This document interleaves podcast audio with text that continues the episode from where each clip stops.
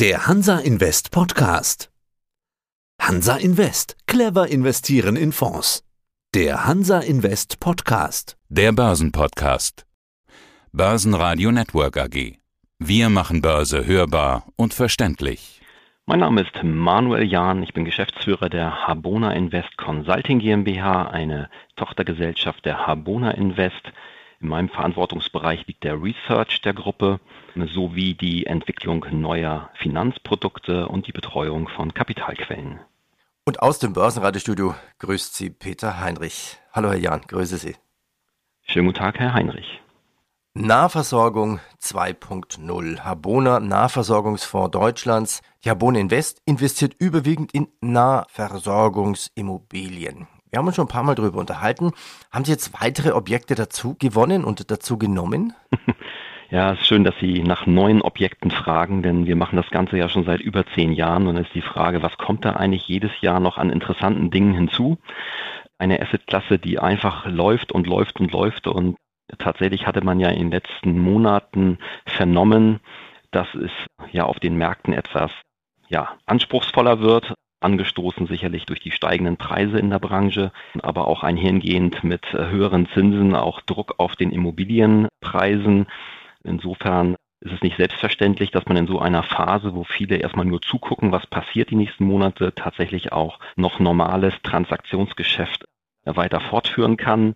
Äh, die Habona ist sicherlich auch von steigenden Zinsen betroffen und natürlich davon, dass man nicht weiß, wo die Preise vielleicht in einem Jahr liegen, wenn denn alles in Bewegung ist. Aber dennoch konnten wir äh, recht attraktive Ankäufe seit Jahresbeginn wieder tätigen für unsere laufenden Mandate, insbesondere institutionelle Mandate im Rahmen von Spezialfondsakquisitionen.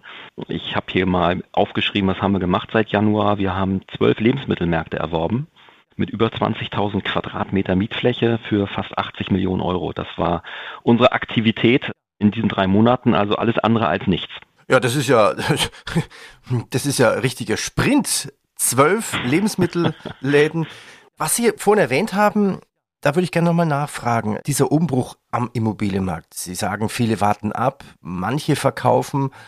Wer verkauft denn? Warum? Was bricht da momentan um in diesem Immobilienmarkt?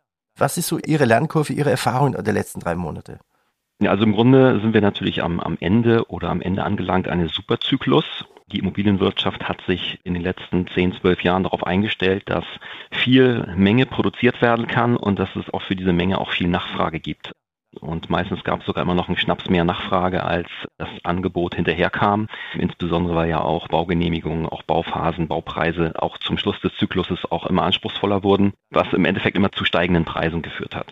Und in dem Moment, wo der Zinsschreck kam, sprich die hochgeleveragten ja, durch niedrig oder gar keine Zinsen finanzierten Projektentwicklungen, aber auch Ankäufe konnten natürlich in der Weise von vielen Investoren in der Weise nicht mehr fortgeführt werden. Und, und das hat natürlich dann erstmal dazu geführt, dass die Mengennachfrage nachgelassen hat und der ein oder andere, der ein laufendes Projekt gerade in der Erstellung hatte, also ein Bauunternehmer, ein Projektentwickler, nicht davon ausgehen konnte, dass zum ursprünglich kalkulierten, wiederum gestiegenen Preis er unbedingt ad hoc auf einmal schon einen Käufer hat, der zu den alten Bedingungen noch zugreifen wollte. Mhm. Das hat dann eben zu dieser, ja, Abwartephase geführt, ob so einer, der Immobilien erstellt, das aussitzen kann, bis er den richtigen Käufer findet oder irgendwann in die Situation kommt, dann doch vielleicht verkaufen zu müssen, obwohl er dann vielleicht nicht seine Kosten voll wieder reinbekommt oder seine Kalkulation nicht voll aufgeht.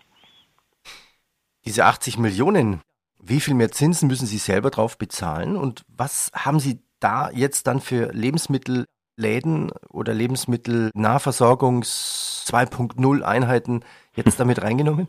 Ja, wichtig ist zu sagen, diese 80 Millionen nicht neu am Markt angeworben worden, sondern es waren bereits bestehende Zusagen. Und diese Zusagen waren bereits in der langfristigen Finanzplanung schon einkalkuliert. Das heißt natürlich auch zu deutlich attraktiveren Zinsen, als wenn wir heute das Ganze neu starten würden, diesen Prozess.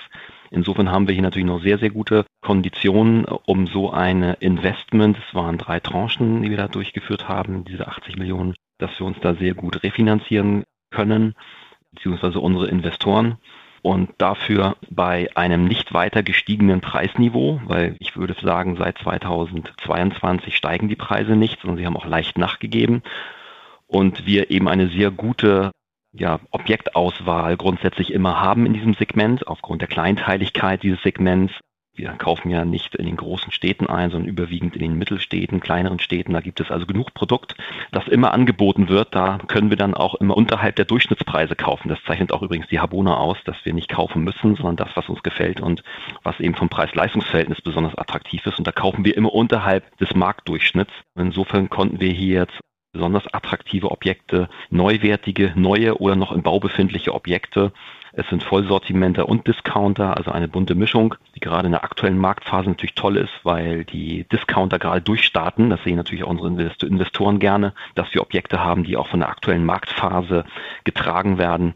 Also hier sehr breit im Bereich Vollsortiment und Discount zuschlagen. Ich weiß nicht, wie es bei Ihnen in der Gegend ist. Also bei uns machen gerade, bauen auch, machen gerade drei neue große Edeka auf. Wie ist das bei Ihnen und wie ist eigentlich die Lage der Lebensmittelbranche? Wie gut geht's denen denn? Hatten die eine Chance auf Umsatzzuwächse? Die haben in ihren Kassen definitiv mehr als im letzten Jahr. Man kann sagen, in den letzten zwölf Monaten haben sie so 15 bis 17 Prozent mehr in der Kasse, nominal. Natürlich haben sie auch gestiegene Kosten, denn die Inflation war, glaube ich, im vergangenen Kalenderjahr bei bei rund 10 Prozent und wenn man genauer hinschaut, im Lebensmittelbereich deutlich darüber. Das heißt, hier muss man natürlich schon nominal und real miteinander vergleichen und abgleichen und dann schauen, was dann tatsächlich unterm Strich bei den Lebensmitteln übrig bleibt. Wir arbeiten hier zum Teil mit Monatswerten, zum Teil ist es auch sehr erratisch. Der eine Monat ist ein bisschen schlechter, der andere besser. Man muss also schon ein Kalenderjahr abwarten. Und da kann man sagen, dass das Kalenderjahr 2022 nominal unfassbar erfolgreich zu Ende gegangen ist und real weitestgehend. Angefangen bei den Discountern, die haben real Zuwächse von über sieben Prozent gehabt, weil die Menschen natürlich kurzfristig, als sie sehr erstaunt waren über die stark wachsenden Preise im Lebensmitteleinzelhandel, gewechselt sind äh, auf die vermeintlich günstigeren Discounter und die Discounter waren voll und der Rewe musste seine Kunden äh, für einige Wochen erstmal wieder suchen, beziehungsweise dann sein Sortiment umstellen und viele Eigenmarken einlisten, um dann wiederum äh, diesem Bedürfnis der Menschen nach Sparsamkeit nachkommen zu können. Und so haben sich dann die Umsätze entwickelt. Auf nominaler Basis, real sind wir dann irgendwo im, im Discounter, im Discounter-Bereich eben deutlich besser als im Vollsortimenter-Bereich geendet. Allerdings, was es verkennt ist, dass die Margensituation sich zum Teil verbessert hat, auch bei rückläufigen realen Umsätzen, dadurch, dass die Menschen dann weniger eingekauft haben und dachten, sie kaufen günstiger ein. Die Handelsmarken sind in Wirklichkeit dann von den Preissteigerungen viel höher ausgefallen. Also das Markenprodukt hatte Schwierigkeiten, auf dem hohen Niveau nochmal wiederum die Preise anzuheben, aber das Eigenmarkenprodukt von den Reves, Edekas, aber auch von den Aldis und Lidls, da ist dann die prozentuale Preiserhöhung viel größer gewesen. Also wir Konsumenten haben zwar beim Einzelprodukt vielleicht gespart, aber eigentlich viel mehr bezahlt in Bezug auf die Qualität, was ich vielleicht ein Jahr vorher bezahlt hätte. Und damit hat sich dann die Erlössituation für den Lebensmitteleinzelhandel auch in diesem anstrengenden Jahr 2022 äußerst positiv dargestellt. Und jetzt im Januar 2023 wurde sogar real 3,1 Prozent als mehr als im Vormonat umgesetzt. Real 3,1 Prozent mehr. Das zeigt ja schon mal, welche, welche naja, man könnte sagen, welche, welche Preissetzungsmacht. Also die Preissetzungsmacht der Lebensmittel ist enorm. Also einerseits natürlich, dass sie uns irgendwo auch die Preise irgendwo natürlich diktieren, weil wir können nicht bedingungslos ausweichen auf andere Dinge. Wir müssen uns ernähren, wir wollen schnell und bequem einkaufen, da hat sich nichts dran geändert. Und letztendlich ist der deutsche Lebensmitteleinzelhandel natürlich auch schon recht konzentriert. Das heißt, da gibt es zwar Wettbewerb, aber im Grunde genommen schaut der eine doch auf den anderen. Und auf der anderen Seite haben wir eine starke Marktposition gegenüber den Herstellern. Die Industrie muss natürlich auch versuchen, ihre also damit Kosten Sie, abzusetzen. Damit meinen Sie wahrscheinlich auch den Rauswurf bei Edeka mit diesen vielen hundert Marken. Genau, das ist nämlich in der Konsequenz, wenn die Industrie eine Preiserhöhung durchsetzen will und der Handel will aber nicht so richtig, was passiert dann? Man leistet sich Verhandlungsrunden, man droht gegeneinander und was passiert? Der Händler im Zweifel nimmt das Produkt aus dem Sortiment, wenn er darauf verzichten kann. Jetzt die Frage, kann ich dauerhaft auf Coca-Cola verzichten? Kann ich dauerhaft auf Miraculi verzichten? Das wird sich dann ja. finden. Die Industrie muss ja über den deutschen Lebensmitteleinzelhandel absetzen, weil der deutsche Lebensmitteleinzelhandel zählt, glaube ich, zu den viert- oder fünftgrößten Lebensmittelmärkten der Welt. Da kann auch eine Weltfirma wie Mars oder Nestle oder Procter Gamble nicht dauerhaft auf die deutschen Handelspartner verzichten. Man einigt sich dann irgendwann und man kann sich vorstellen, man einigt sich irgendwo in der Mitte. Also die Industrie wird ihre Preiserhöhungswünsche nicht voll durchsetzen können. Da können wir voll von ausgehen. Und das erklärt dann auch die gute Situation des deutschen Lebensmitteleinzelhandels, weil er halt eine sehr, sehr starke Marktposition hat. Gut, der kann 3% zulegen. Wie viel legen denn die Mieten zu? Wie ist das mit den indizierten Mietpreisen? Ja, warum interessiert uns das Ganze überhaupt bei der Habona, wie sich nun im Detail dann die Lebensmittel Produktionsmärkte und dann auch die Handelsmärkte entwickeln. Letztlich sind es ja die Mieter, die unsere Miete bezahlen und unsere Investoren vertrauen darauf, dass für den Lauf der Mietverträge, bei uns eine Durchschnittslaufzeit von elf bis zwölf Jahren im Portfolio, dass wir auch für diese Zeit und möglichst noch darüber hinaus äh, sichere Erträge haben und damit der Wert unserer Immobilie auch stabil bleibt. Das ist also die Grundlage dieser Immobilie, Vermietung an einen Gewerbemieter wie an einen Rewe oder Edeka, dass dieses Modell eben nicht zwischenzeitlich in Gefahr gerät. Und deshalb ist es wichtig, dass wir natürlich diese Märkte beobachten und einschätzen können für die Zukunft und auch ein gutes Gefühl haben, dass die Lebensmittelhändler auch auf Dauer bonitätsstark und ein sicherer Partner für uns sind. Denn nur dann haben wir eine, eine saubere Cashflow-Rendite für unsere Anleger und natürlich einen hohen Wiederverkaufswert nach Ablauf der Halteperiode. Deshalb kümmern wir uns darum und haben da ein festes Auge drauf. Die Mieten sind letztlich abhängig von den Umsätzen, die stehen in einem ganz bestimmten Verhältnis zum Nettoumsatz eines Mieters und wenn der Nettoumsatz steigt, kann ich auch entsprechend mehr Miete verlangen. Wenn sie sinkt, habe ich natürlich auch ein Problem. Aber da wir es hier mit dem Phänomen stark steigender Umsätze, vor allem nominaler Umsätze haben, und darum geht es auch bei der indexierten Miete, denn solche Mietverträge haben wir, langlaufende indexierte Mietverträge, dann bleibt auch die Immobilie quasi inflationsgesichert. Dazu und, muss man allerdings sagen, ja, Herr Heinrich, ja, ja. vielleicht müssen wir noch eine Atempause dazwischen noch einplanen, aber die Wichtigkeit, dass wir zwar Mieten erhöhen können über die indexierten Mietverträge, dass aber Branchenusus ist, dass diese Mieterhöhungen nur zu 60 bis 80 Prozent der tatsächlichen Preisentwicklung angepasst werden. Also über Sicht bekommt der Mieter sogar noch eine komfortablere Position. Wir überfordern also niemals den Mieter. Und das ist ja auch wichtig aus der Investmentperspektive, dass man mit den Mietern ein sehr partnerschaftliches, nicht überforderndes Verhältnis hat, um auch auf die nächsten 10, 12, 15 Jahre eben einen vertrauensvollen und verlässlichen, loyalen Partner zu haben. Also schlachte nicht deine goldene Gans. Exakt. Im Übrigen wäre das auch ein ganz schlechtes Geschäft, weil wir haben auch nicht die Auswahl an, an Alternativmietern. Die können wir an einer Hand abzählen, die Mieter, mit denen wir zusammenarbeiten. Das sind alles Corporates, das sind riesengroße Unternehmen, die gehören zu den, alle Mieter, die wir haben, gehören zu den Top 15 der Welt von der Größe her. Wären die Börsen gelistet, dann wären das alles Kategorien wie Siemens und VW in der Größenordnung. Mit solchen Mietern macht man eh keine Späße. Das muss ein sehr partnerschaftliches, verständiges Verhältnis sein. Wo kaufen die Menschen ein? Wegen den Kosten und Corona und der Lernkurve Homeoffice. Merkt man es, dass immer mehr Menschen aus der Stadt rausziehen? Also wir merken es unmittelbar an der Entwicklung unseres Portfolios, weil wir auch zunächst mal aus, aus Ausschüttungsrenditegründen gerne außerhalb der großen Städte kaufen. Es hat sich als absolut richtig herausgestellt, dass man außerhalb der Hauptinvestmentstandorte, also Hamburg, Berlin, München, sehr gut in Nahversorgung investieren kann, ohne ein höheres Risiko als Investor einzugehen. Warum? Weil die Umsätze, die einem Lebensmittelmarkt getätigt werden, draußen in der kleinen oder Mittelstadt genauso sind wie in einer Großstadt. Im Grunde genommen, der Preis für den Liter Milch ist in einer kleinen Stadt genauso wie in einer Großstadt. Aber die Grundstückskosten in einer Großstadt sind einem ganz anderen Maßstab zu sehen als in einer Kleinstadt. Also das Verhältnis zwischen Kosten-Nutzen im Lebensmittelhandel ist außerhalb der Städte, außerhalb der großen Städte viel günstiger. Das heißt, man hat eine bessere Ausschüttungsrendite, man kauft auch günstiger ein, man hat vielleicht auch nicht so die Wertsteigerung, aber man hat eine Stabilität zu einer sehr attraktiven Ausschüttungsrendite und man bekommt sein Geld auch immer wieder sicher zurück am Ende der Laufzeit. Also das Verhältnis zwischen Preis-Leistung außerhalb der Städte ist insgesamt für die Investoren, damit für uns als Manager viel attraktiver. Auf Ihrer Webseite steht ein neues Logo, da habe ich ein neues gesehen.